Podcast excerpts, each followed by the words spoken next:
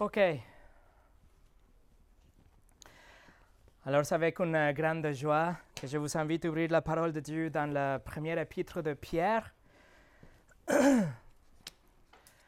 la première épître de l'apôtre Pierre ou en Pierre, chapitre 1.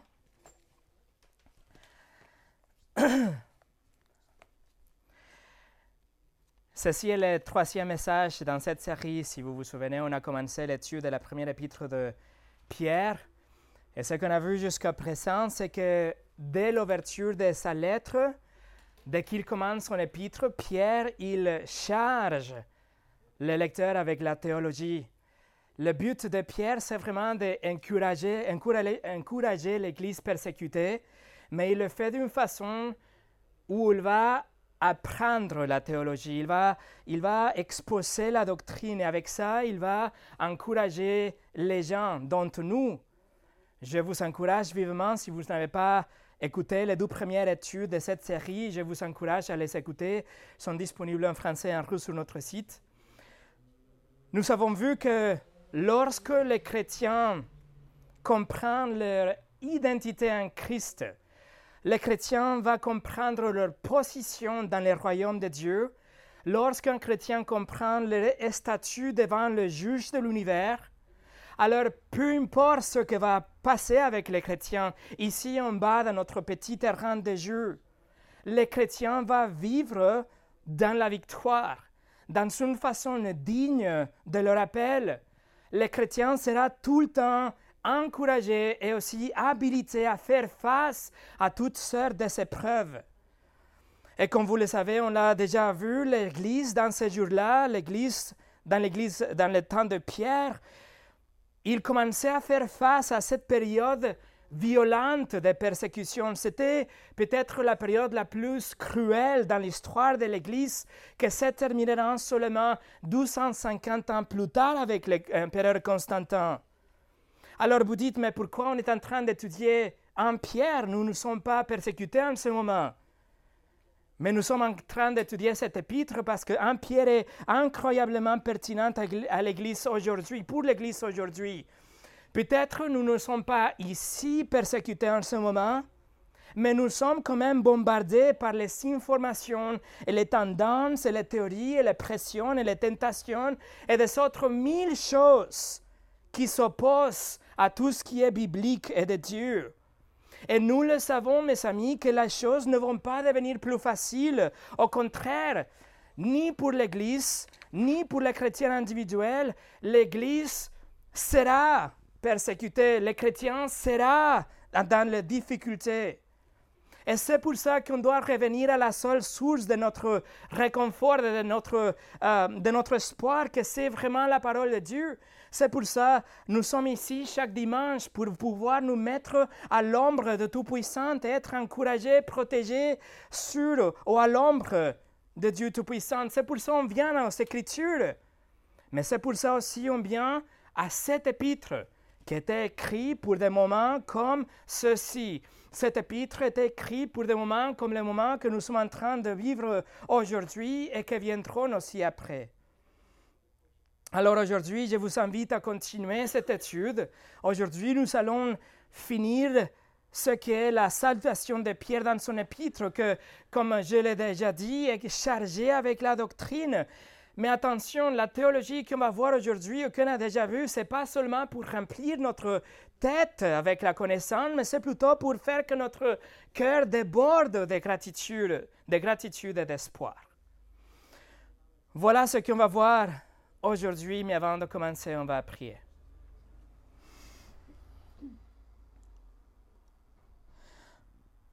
Seigneur, nous te remercions pour ta parole qui est vivante qui est autoritative, qui est suffisante, qui est relevante, qui n'est pas vieille.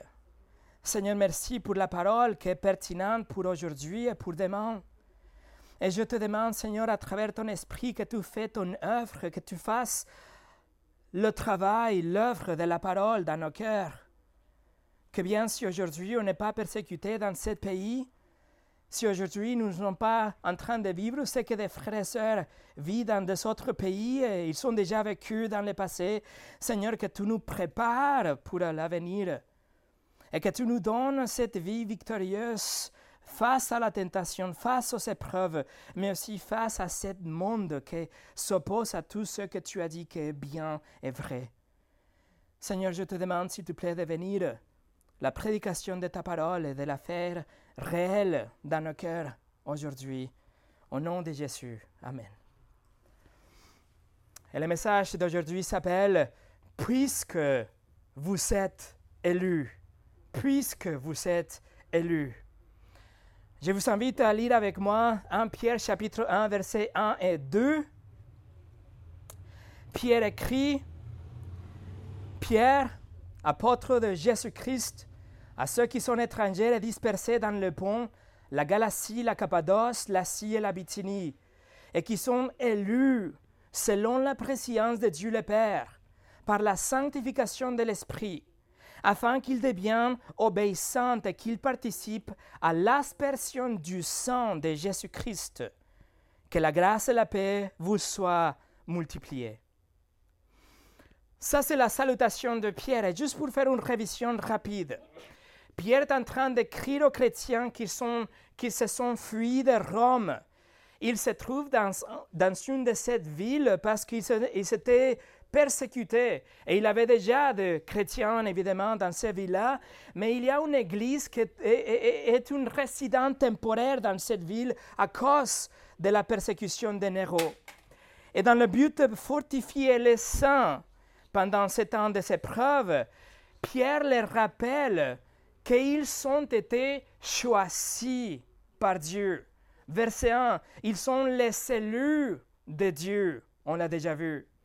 C'est-à-dire que même avant la fondation du monde et juste à cause de la bonne volonté de Dieu, Dieu a choisi pour lui un groupe de peuples composé par des juifs et des non-juifs, les élus de Dieu. Dans le verset 2, Pierre explique que le choix de Dieu était conforme à la préscience de Dieu. Et on l'a déjà vu aussi, la préscience fait référence à l'amour intentionnel de Dieu, l'amour qu'il décide de placer uniquement, spécifiquement sur son peuple. L'amour particulier de Dieu en tant qu'un cadeau pour les élus de Dieu. C'est-à-dire que si vous êtes un chrétien aujourd'hui, mes amis, c'est parce que Dieu vous a aimé dès l'éternité passée, même avant la création. Et parce qu'il vous a aimé, il vous a choisi. Et parce qu'il vous a choisi, vous êtes un chrétien aujourd'hui, vous êtes sauvé. Cet amour, comme on l'a déjà vu aussi, c'est un, amour avec la même intensité, la même qualité, le même amour, la même qualité que l'amour qui existe entre Dieu le Père, Dieu le Fils et Dieu le Saint-Esprit. Ça, c'est une révision rapide, mais encore une fois, si vous avez manqué un des deux messages précédents, je vous encourage à les consulter parce que les vérités qu'on a déjà vues, ils vont remplir votre cœur avec la joie et avec l'encouragement. Indépendamment de l'épreuve que vous allez passer aujourd'hui ou demain, sans important les circonstances de votre vie et les épreuves et la persécution à venir. Les vérités qu'on a déjà vues sont suffisantes et assez puissantes pour vous donner l'espoir et la force pour continuer à vivre pour Christ. Mais mes amis, il y a encore mieux. Aujourd'hui, je vous invite à voir avec moi cinq conséquences époustouflantes d'être les élus de Dieu cinq choses comme une conséquence d'être les enfants de Dieu. Nous allons voir la sanctification, la obéissance, la alliance, l'assurance et la abondance. Commençons par la première chose. Numéro un, la sanctification. Numéro un, la sanctification. Regardez le verset 2 avec moi. Pierre écrit, élu, selon la préscience de Dieu Père, par la sanctification de l'Esprit, afin qu'il devienne obéissant et qu'il participe à l'expression du sang de Jésus-Christ, que la grâce et la paix vous soient multipliées. Pierre écrit ici que les choix de Dieu étaient selon la préscience de Dieu Père, suivi par littéralement par la sanctification de l'Esprit. Qu'est-ce que c'est cette œuvre de sanctification? Qu'est-ce que ça veut dire la sanctification de l'Esprit ici dans le verset 2 La sanctification de l'Esprit fait, référence à tout ce que le Saint-Esprit fait dans la sphère de notre salut, tout ce que Dieu a inclus dans la grâce de Dieu pour vous sauver, tout ce que Dieu a fait comme un cadeau divin pour vous sauver, puisque vous êtes élus de Dieu. Donc, quelle est l'ordre de sanctification dans le verset 2 On peut dire que le Saint-Esprit, d'abord, il va ouvrir vos yeux à la méchanceté de votre péché, selon Jean 16, par exemple. C'est le Saint-Esprit qui nous convainc et nous persuade du fait que nous sommes des pécheurs, l'œuvre du Saint-Esprit. Également, le Saint-Esprit nous accorde la repentance, selon Actes chapitre 11, verset 15. C'est le Saint-Esprit qui vous donne la repentance et aussi la foi pour pouvoir croire l'Évangile, selon Ephésiens chapitre 2, verset 8. Puisque vous étiez morts dans vos péchés et vous étiez incapables de croire, vous étiez incapables de vous tourner vers Dieu et vous avez aimé vos péchés, c'est le Saint-Esprit qui vient et vous accorde la grâce de la repentance et la foi. Aussi, le Saint-Esprit nous régénère. C'est le Saint-Esprit qui vient, selon Jean chapitre 3, et nous change. Il change notre nature, selon Tite chapitre 3 aussi. Il nous fait naître de nouveau, il nous, donne une nouvelle nature pour qu'on puisse aimer les choses de Dieu et être même préparé pour l'éternité devant Dieu.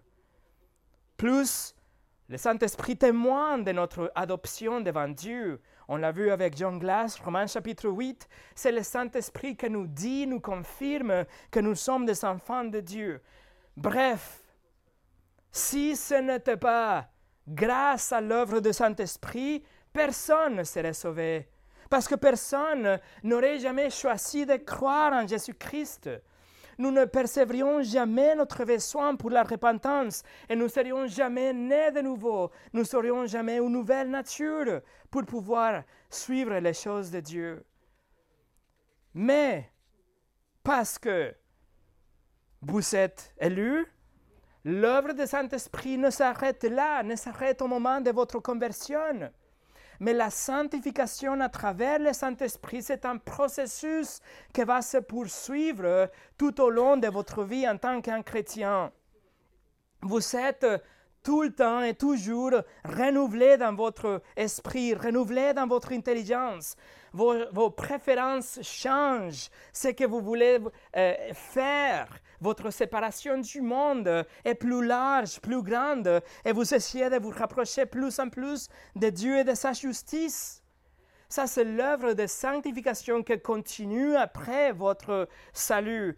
Et le mot utilisé dans le verset 2 pour sanctification, c'est le grec agiasmo, qui fait référence justement non seulement à un changement de nature, mais c'est plutôt une séparation. C'est une consacration. C'est Dieu qui vous met à côté.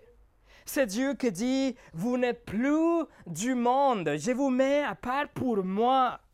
C'est un dévouement pour les choses de Dieu qui a commencé avec notre conversion, mais qui va continuer jusqu'au jour de notre gloire, quand nous serons dans la gloire. Ce procès de sanctification, c'est ce que Paul écrit aux Philippiens dans euh, Philippiens chapitre 1, verset 6. Il a dit, je suis persuadé que celui qui a commencé en vous cette bonne œuvre, c'est-à-dire le salut et votre sanctification, le rendra parfaite pour le, jour de Jésus-Christ.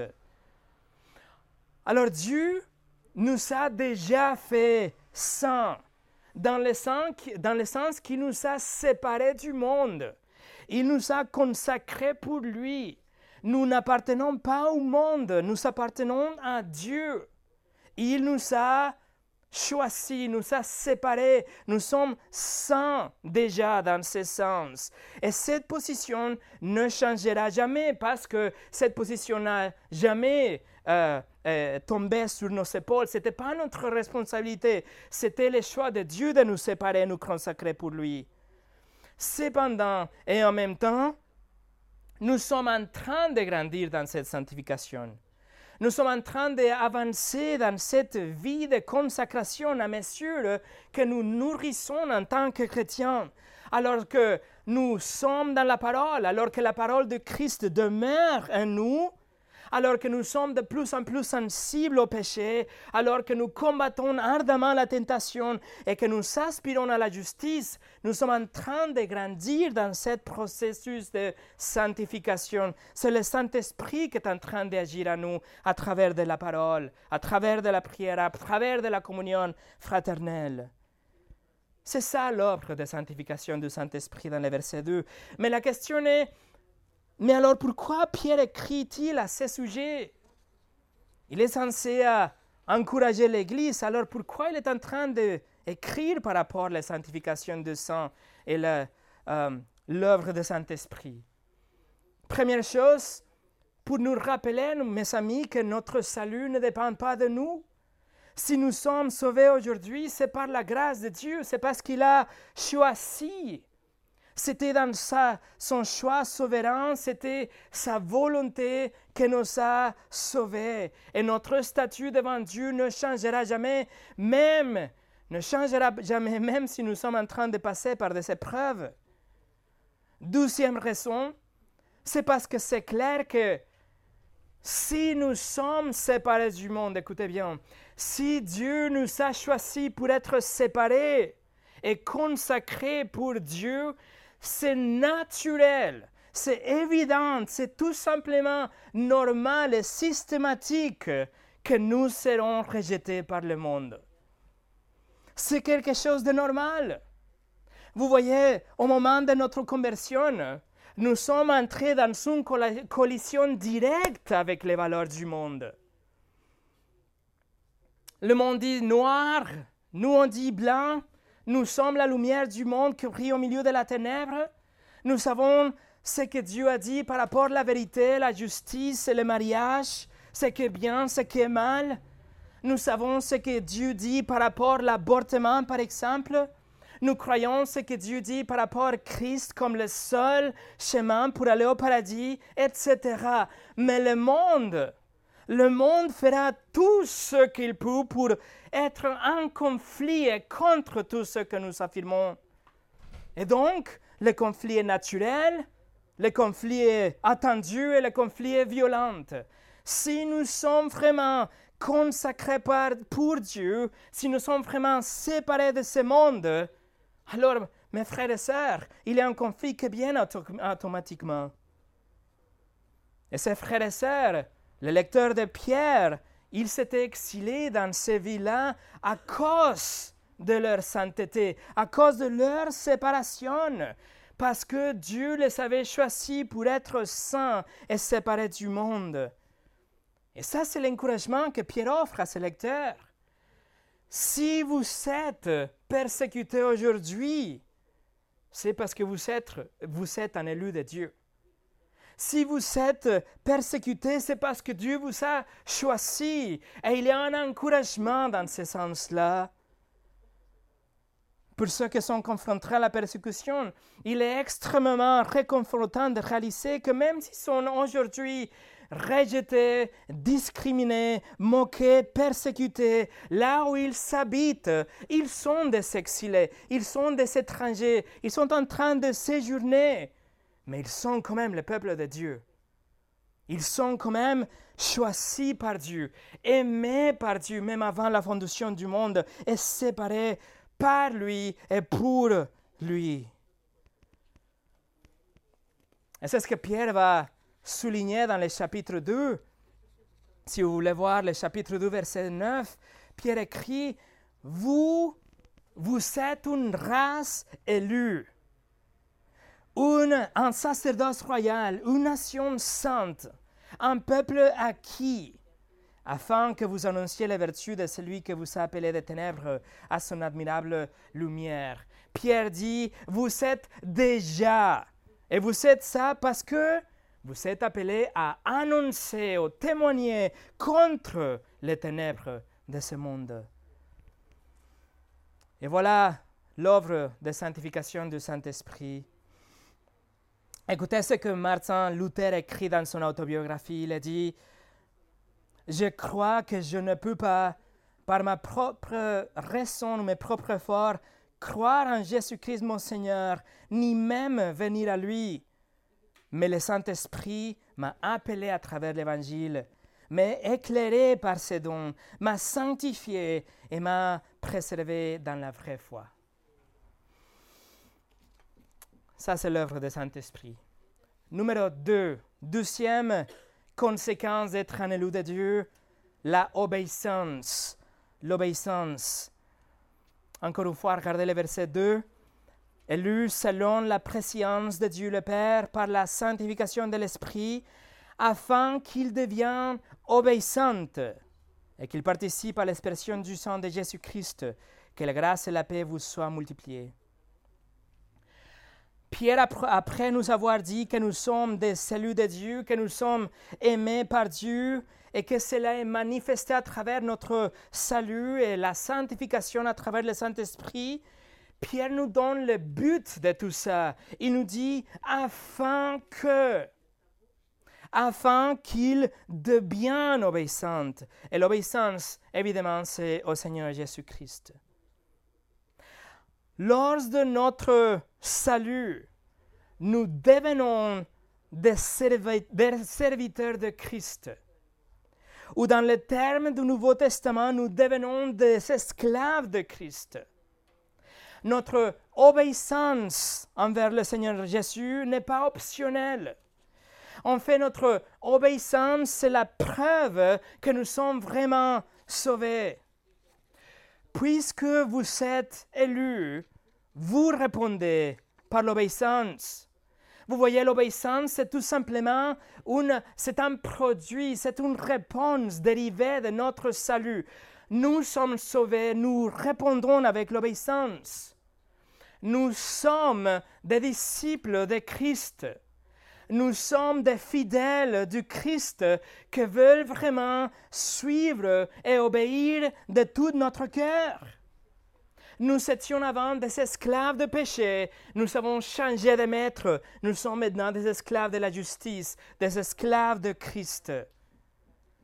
Mes amis, si Jésus-Christ est votre Seigneur, s'il est vraiment votre roi, alors vous allez faire ce qu'il vous dit dans sa parole. Vous allez vouloir lire et comprendre et étudier ce qu'il a dit pour pouvoir agir en conséquence. Et s'il dit, il faut payer vos impôts, vous allez payer vos impôts. Vous ne voulez pas peut-être, mais vous allez vous soumettre à la volonté de Christ. Et s'il dit qu'on doit nous rassembler les jours du Seigneur pour la communion fraternelle, pour la prière, pour la prédication de la parole, nous allons nous rassembler, même si parfois nous ne voulons pas vraiment nous rassembler. S'il dit qu'il faut fuir la tentation sexuelle, alors nous n'allons pas flirter avec la tentation, nous allons nous fuir. S'il dit qu'on doit prier pour nos leaders et ceux qui sont au pouvoir, nous allons le faire. Nous ne sommes pas peut-être d'accord avec eux, mais nous allons prier pour eux parce que c'est la volonté de notre Maître. Si notre Seigneur dit qu'on doit partager l'Évangile avec tous ceux qui sont autour de nous, nous nous y plions. Nous ne voulons pas, ça fait peur, mais nous allons le faire. Et s'il dit qu'un homme doit aimer sa femme d'une façon sacrificielle, alors on va le faire, même si elle ne répond pas. Si le Seigneur dit qu'il va établir un royaume sur la terre, on le croit et on l'attend. S'il dit qu'on doit aimer nos ennemis, avec toute la douleur de nos cœurs peut-être, mais nous allons obéir et nous allons aimer nos ennemis. Et vous voyez, quand nous nous soumettons à la parole de Dieu, quand nous nous soumettons à notre Seigneur, c'est pas d'une manière amère, mais c'est avec la joie. C'est vraiment parce que on sait qu'il nous aime et que ce qu'il nous a demandé de faire, c'est pour notre bien et pour sa gloire. On sait qu'il est notre Seigneur et nous allons nous soumettre à lui. Il est le bon maître, il est le bon berger et notre soumission est joyeuse. Alors encore une fois, pourquoi Pierre nous rappelle-t-il que nous sommes censés obéir le Seigneur Jésus au milieu de la persécution?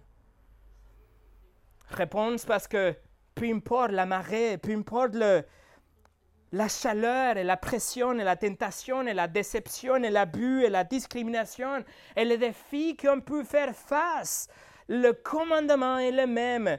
Nous allons nous soumettre au Seigneur Jésus. Notre Allégeance, mes amis, ce n'est pas avec César, mais avec Christ. Notre obéissance, ce n'est pas à Rome, mais à la parole de Dieu. Et ces commandements, la volonté du Seigneur Jésus ne changera pas, même si nous sommes en train de traverser des épreuves. Si nous appartenons au Seigneur Jésus, s'il est vraiment notre Seigneur comme nous le professons, alors nous n'allons pas négocier nous n'allons pas faire des compromis, mais nous allons nous soumettre et nous allons obéir. Numéro 3, la alliance. Verset 2. Vous êtes élus, élus selon la, selon la préscience de Dieu le Père par la sanctification de l'Esprit, afin qu'ils deviennent obéissants et qu'ils participent à l'aspersion du sang de Jésus-Christ. Que la grâce et la paix vous soient multipliées. D'abord, veuillez noter la formule trinitaire ici dans le verset 2. Nous sommes appelés selon la préscience de Dieu le Père. Après, nous sommes appelés ou nous sommes changés, sauvés par l'œuvre du Saint-Esprit. Et finalement, nous sommes appelés à l'obéissance du Seigneur Jésus et l'aspersion du sang de Jésus-Christ. Voilà la, la Trinité. Alors, qu'est-ce que Pierre veut dire quand il mentionne la aspersion du sang? Et d'ailleurs, je vous invite, je ne sais pas votre traduction, mais normalement, la bonne traduction doit dire la aspersion du sang, pas la purification du sang et rien d'autre, mais c'est vraiment l'aspersion du sang, et vous allez voir pourquoi. Bien sûr, le sang de Christ est lié directement avec notre salut.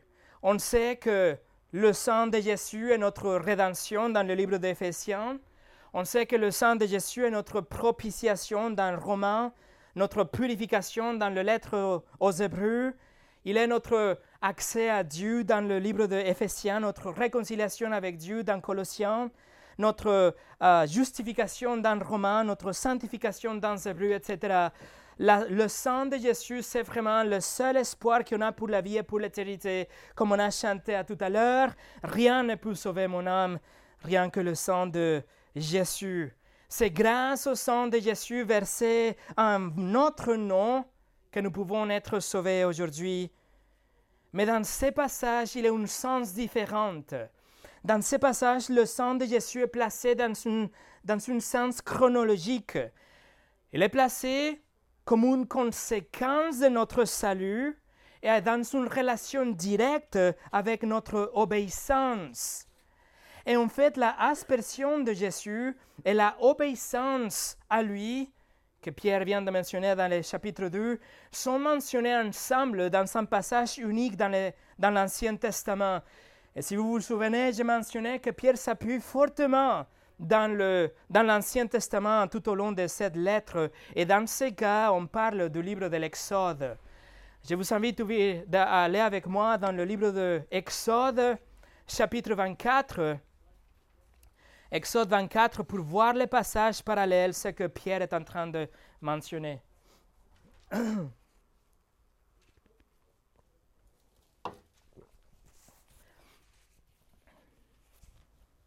Exode chapitre 24. Moïse est monté au Sinaï pour recevoir les dix commandements dans le chapitre 20.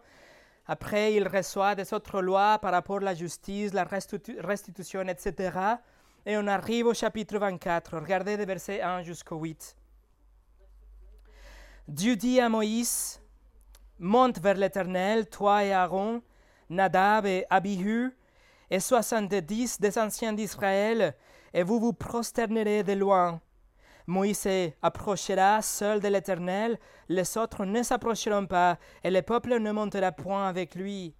Moïse vint rapporter au peuple toutes les paroles de l'Éternel et toutes les lois.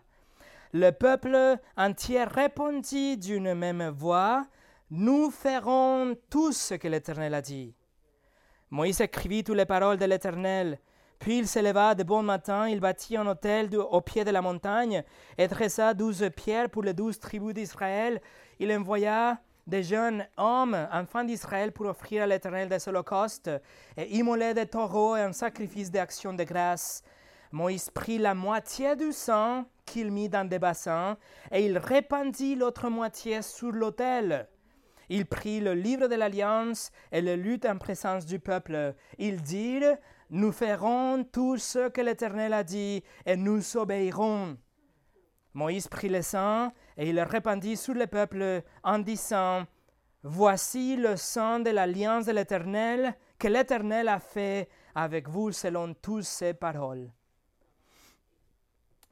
Alors, Moïse reçoit la loi de Dieu dans le verset 3 et il communique la loi avec le peuple d'Israël. Il déclare au peuple tout ce qu'il a entendu de Dieu et les gens répondent avec un engagement à l'obéissance. Verset 3, les gens répondent, nous ferons tout ce que l'Éternel a dit. Après, Moïse, sous l'inspiration du Saint-Esprit, écrit la loi, il écrit tout ce qu'il a reçu, il construit un autel, il offre des sacrifices et il met la moitié du sang dans de grands bassins. Et l'autre moitié du sang de tous ces sacrifices, il le jette, il le verse sur l'autel. Alors, Moïse, verset 7, il déclare publiquement, lit la loi de Dieu et les gens, pour une douzième fois, s'engagent à obéir. Ils répètent la promesse qu'ils avaient déjà, ils avaient déjà dit dans le verset 3. Verset 7, il dit Nous ferons tout ce que l'Éternel a dit et nous obéirons. Alors Moïse prend les grands bassins qui étaient remplis avec du sang et il asperge le sang sur le peuple comme un, un saut visuel, comme une signature d'un contrat. C'est le contrat, l'alliance entre Dieu et son peuple. Et il déclare dans le verset 8, à la fin, il dit, Voici le sang de l'alliance que l'Éternel a fait avec, avec vous selon ses paroles. Dans l'Ancien Testament, une alliance était scellée avec du sang. Il fallait que les gens tuent un animal pour euh, verser le sang et l'illustration c'était que si moi je m'engage dans une promesse et que je ne tiens pas ma part de mon contrat, ma part de la promesse, alors que qu'il m'arrive ce que vient de s'arriver avec cet animal. Autrement dit, que mon sang soit versé pour ne pas avoir gardé ma part de mon contrat. Ça, c'était l'illustration. Il fallait respecter l'alliance, parce que sinon, c'était comme si on disait, je veux mourir, tu peux me tuer, mon sang peut être versé comme c'est le sang de cet animal. Et Dieu, par exemple, dans Jérémie chapitre 34, il parle et il dit ça, il dit, je livrerai les hommes qui ont violé mon alliance qui n'ont pas observé les conditions du pacte qu'ils avaient fait devant moi, je le ferai comme un veau coupé en deux en passant entre ces morceaux. Voilà le destin, c'était le suède, c'était le contrat. C'était la promesse dans une alliance. Il ne fallait pas briser une promesse, une alliance. Dans Exode 24, le sang avait été versé sur l'autel pour signifier que Dieu s'engageait à tenir sa part de la promesse qui était la bénédiction et la terre de Canaan. Mais en même temps, le sang était versé sur les gens, signifiant que eux, ils s'étaient engagés à tenir, à tenir leur partie de leur promesse, qui était l'obéissance. Voilà, à grosso modo, l'alliance mosaïque. Bénédiction en échange pour l'obéissance. Bénédiction pour l'obéissance. Si on revient à 1 Pierre chapitre 1 et on regarde le chapitre, le verset 2 du chapitre 1, il écrit afin qu'il devienne obéissant et qu'il participe à l'aspersion du sang de Jésus-Christ. Pierre est inspiré du Saint-Esprit pour faire référence à l'aspersion de sang de l'Ancien Testament, mais maintenant il applique, cette aspersion à, le sang de Jésus-Christ. Quand un, quand un pécheur se répand, quand un, un pécheur place sa confiance en Jésus-Christ, il est en train de croire, d'assurer que Dieu fera sa partie dans la promesse de la nouvelle alliance, c'est-à-dire le pardon des péchés et la vie éternelle par la grâce à travers de la foi. Mais en même temps, les croyants maintenant est tenu à obéir sa partie de ces contrats, que c'est la soumission, l'obéissance à Jésus en tant que son Seigneur et son Maître et le roi de sa vie. En fait, la nuit avant la mort de Jésus, Jésus a repris ce passage. Il utilise même le même terme que Moïse a utilisé. Dans Matthieu 26, 26 au 28, Jésus a dit, pendant qu'il mangeait, Jésus, euh, prit du pain et après avoir rendu grâce, il le rompit et le donna aux disciples en disant, Prenez, mangez, ceci est mon corps. Il prit ensuite une coupe et après avoir rendu grâce, il leur donna en disant, Buvez-en tous, car ceci est mon sang, le sang de l'alliance, qui est répandu pour beaucoup pour le pardon des péchés. Le sang de Christ qui a été versé sur la croix a fermé, conclu, signé ce contrat. C'est la promesse que Dieu va pardonner le pécheur et le pécheur pardonné promet de se soumettre à Christ en tant que son Seigneur. Autrement dit, mes amis, puisque vous êtes des élus, vous promettez à obéir. Et Dieu vous promet de vous pardonner lorsque vous échouez dans votre obéissance. Vous voulez obéir, mais quand vous n'obéissez pas, Dieu s'engage à vous, à vous pardonner. John MacArthur écrit Lorsque vous appelez quelqu'un au salut, vous les appelez à une alliance. Notre part est d'obéir à Dieu et la part de Dieu est de nous pardonner lorsque nous échouons. Et ça, c'est l'alliance que nous avons avec lui. C'est ça la nouvelle alliance, mes amis. Et ça, c'est un encouragement que Pierre nous offre. Numéro 4, l'assurance. Numéro 4, l'assurance. Encore une fois, verset 2, afin qu'il devienne obéissant et qu'il participe à l'aspersion du sang de Jésus-Christ. Alors, si l'aspersion du sang a une relation directe avec notre responsabilité d'obéir, ça veut dire que notre engagement avec Dieu pardon, que Dieu est responsable dans notre engagement avec lui. Autrement dit, nous nous engageons à obéir, mais la responsabilité de Dieu est de respecter sa part aussi. Quelle est la part dans cette alliance? Quelle est la promesse de Dieu dans cette promesse, dans ce contrat, dans cette alliance? Notre pardon, notre salut. Nous voulons obéir et nous voulons nous engager à être des serviteurs, des esclaves de Christ, qu'il soit vraiment notre Seigneur et notre Roi. Mais quand nous échouons, Dieu s'engage à respecter sa part, c'est-à-dire notre salut. Autrement dit, notre salut est en sécurité. L'alliance que Dieu a faite avec nous par l'intermédiaire de Jésus-Christ a rien à voir avec nous. C'est un contrat, c'est une alliance unilatérale. Même si nous échouons à obéir, même si nous péchons, même si nous continuons à tomber dans la tentation, notre salut est en sécurité parce qu'il ne dépend pas de nous, mais il dépend de l'alliance de Dieu, de la fidélité de Dieu envers lui-même. Alors, notre assurance éternelle est sûre parce que la nouvelle alliance ne dépend pas de nous. L'accomplissement de cette promesse repose dans la fidélité de Dieu envers lui-même, envers la promesse qu'il a faite pour nous pardonner. Alors mes amis, est-ce que votre salut est-il assuré? Est-ce que vous pouvez être sûr aujourd'hui, absolument sûr, plus de 100% que si vous êtes devant Dieu, vous serez pardonné avec lui pour l'éternité? Absolument.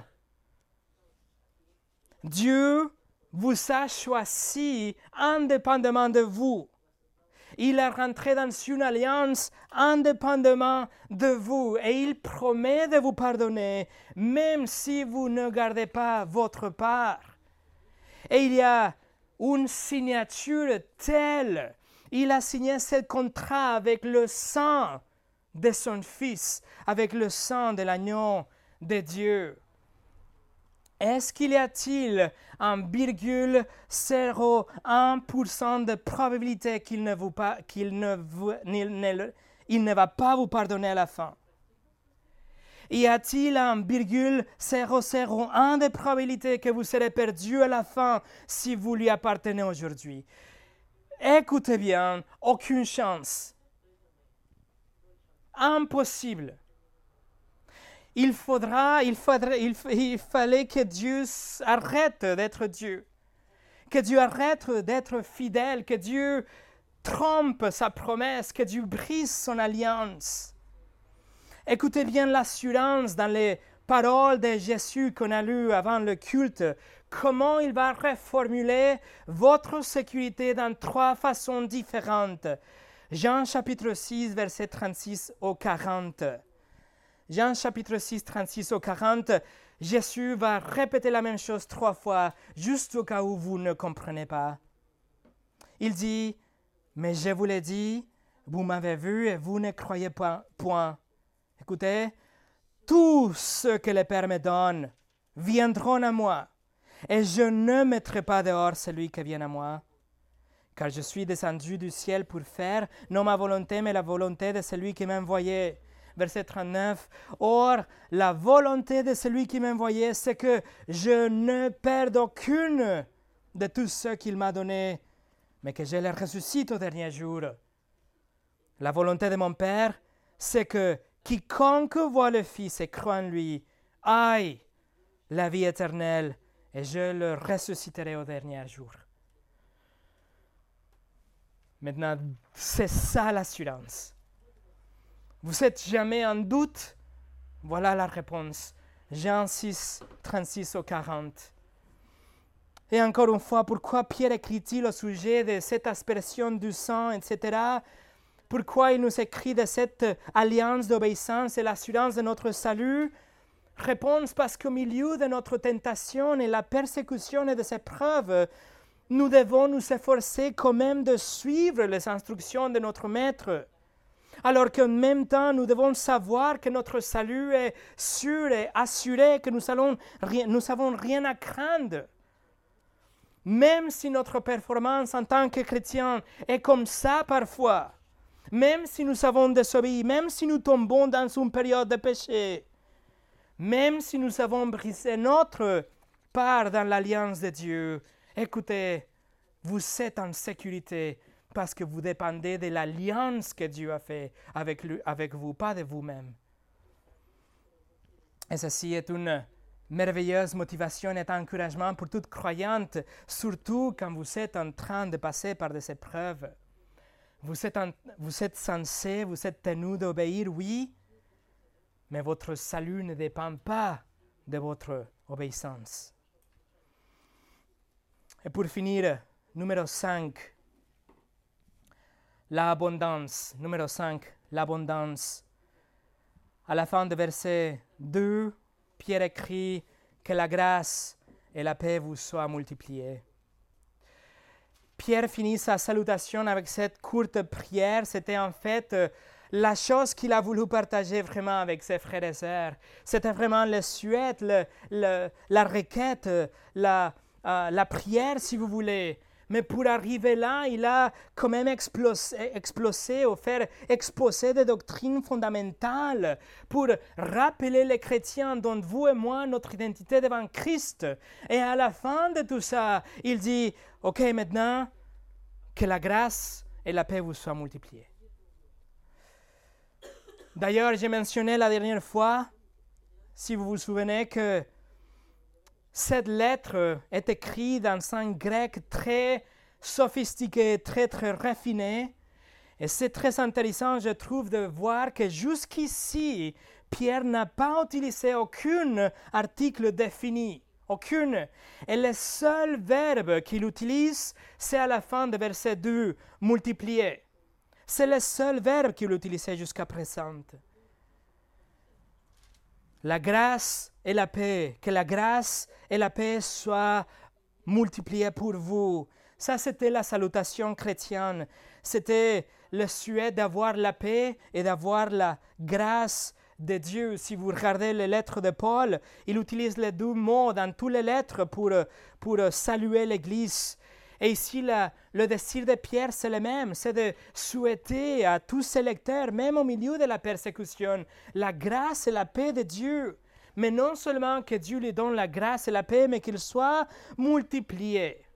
Et le mot littéralement veut dire soir dans la mesure la plus complète. Que la grâce et la paix soient fortement augmentées jusqu'à jamais. Et c'est intéressant de savoir que le verbe aussi est passif. Donc, si la grâce et si la paix seront augmentées, ce n'est pas quelque chose qu'on va faire travailler nous-mêmes. Ce n'est pas le, le, résultat de nos œuvres, mais c'est Dieu qui doit le faire pour nous. Que la grâce et la paix soient augmentées de la part de Dieu pour son Église. Dans des autres mots, c'est comme si Pierre est en train de dire, puisque vous êtes élus, je vous souhaite la grâce, je vous souhaite la paix dans la mesure maximale.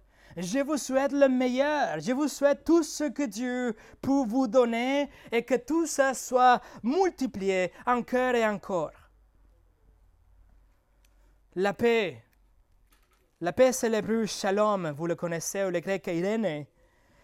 Et c'était la formule standard pour une salutation. C'est une façon de, souhaiter à l'autre personne que la personne puisse bénéficier de, de tout ce que Dieu peut faire internement pour la personne, d'une façon interne, que la bonté divine vous remplisse, que vous donne la paix.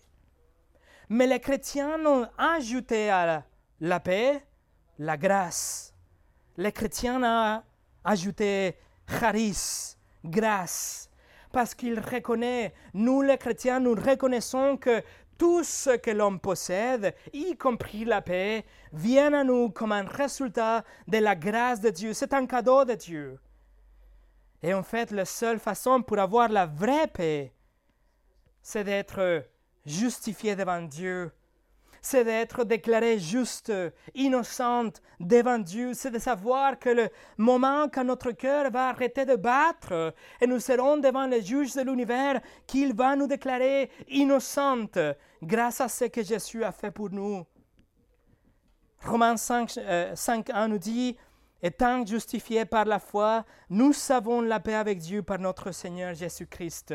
La paix avec Dieu possible seulement à travers le Seigneur Jésus-Christ.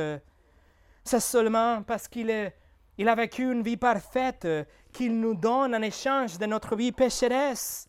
Et c'est seulement parce qu'il a pris la punition pour la loi que nous avons brisée. C'est seulement parce qu'il a guéri la inimité qui existait entre Dieu et les pécheurs que nous pouvons être réconciliés avec lui et avoir la paix éternellement avec lui. Jésus a satisfait la justice de Dieu. Aujourd'hui, nous pouvons être justifiés, déclarés innocents devant le juge de l'univers, pas parce que nous sommes de bonnes personnes ou parce que nous sommes obéissants chaque jour de nos vies, mais parce que quelqu'un a payé notre amende devant le juge de l'univers. Quelqu'un a payé pour nous. Et nous, en réponse, on doit que se repentir. On doit que placer notre confiance en Jésus-Christ pour être pardonné. Il nous donne la vie éternelle en tant qu'un cadeau. Nous ne le méritons pas, mais il nous le donne par la grâce. La grâce à travers de la foi. Et ça, mes amis, c'est la seule paix qui compte. Nous pouvons passer pour le pire de ces preuves. Nous pouvons être persécutés comme dans les jours de Néro, mais si vous savez la paix avec Dieu, vous savez tout. Pierre non seulement vous souhaite la, grâce et la paix, mais qu'elle soit multipliée. Que Dieu vous donne encore de paix, que Dieu vous donne encore de grâce et que tout ça soit pour le service de Dieu, pour pouvoir vivre de vie digne devant le Dieu de l'univers, même au milieu de ces preuves et la persécution. Et voilà, mes amis, la salutation de la premier épître de Pierre. Ces lecteurs font l'expérience de la pire des persécutions, de la. Mais le seul rocher de leur espérance et le seul rocher de notre espérance, c'est le fait que nous sommes acceptés par Dieu, que nous sommes les cellules de Dieu, que nous sommes choisis, aimés par Dieu, et que notre identité en Christ et notre assurance avec lui ne changera jamais, même quand nous séchons dans notre obéissance. Prions ensemble.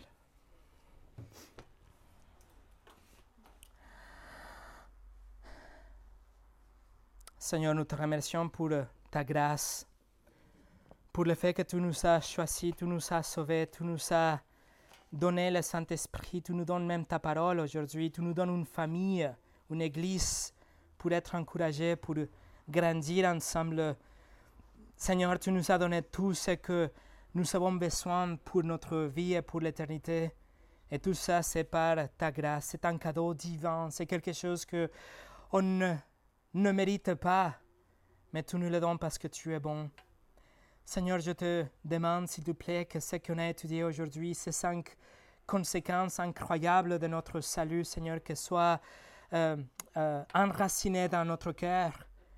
Et que même si la persécution arrive, les tribulations et les épreuves, même la maladie, que ce soit ces choses qui nous tiennent vivantes et, persévérantes, et Seigneur, dans, dans, dans, dans, la bonne voie. Ne nous laisse pas tomber à la droite ou à, gauche, Seigneur, mais que ça soit, que ça soit ta parole qui continue à nous guider. Nous te remercions, Seigneur, pour la croix et nous te remercions parce que le cadeau de la vie éternelle a été accompli par Jésus sans aucune influence, rien à voir avec nous, mais il a tout accompli pour nous. Merci pour ta parole. Au nom de Jésus. Amen.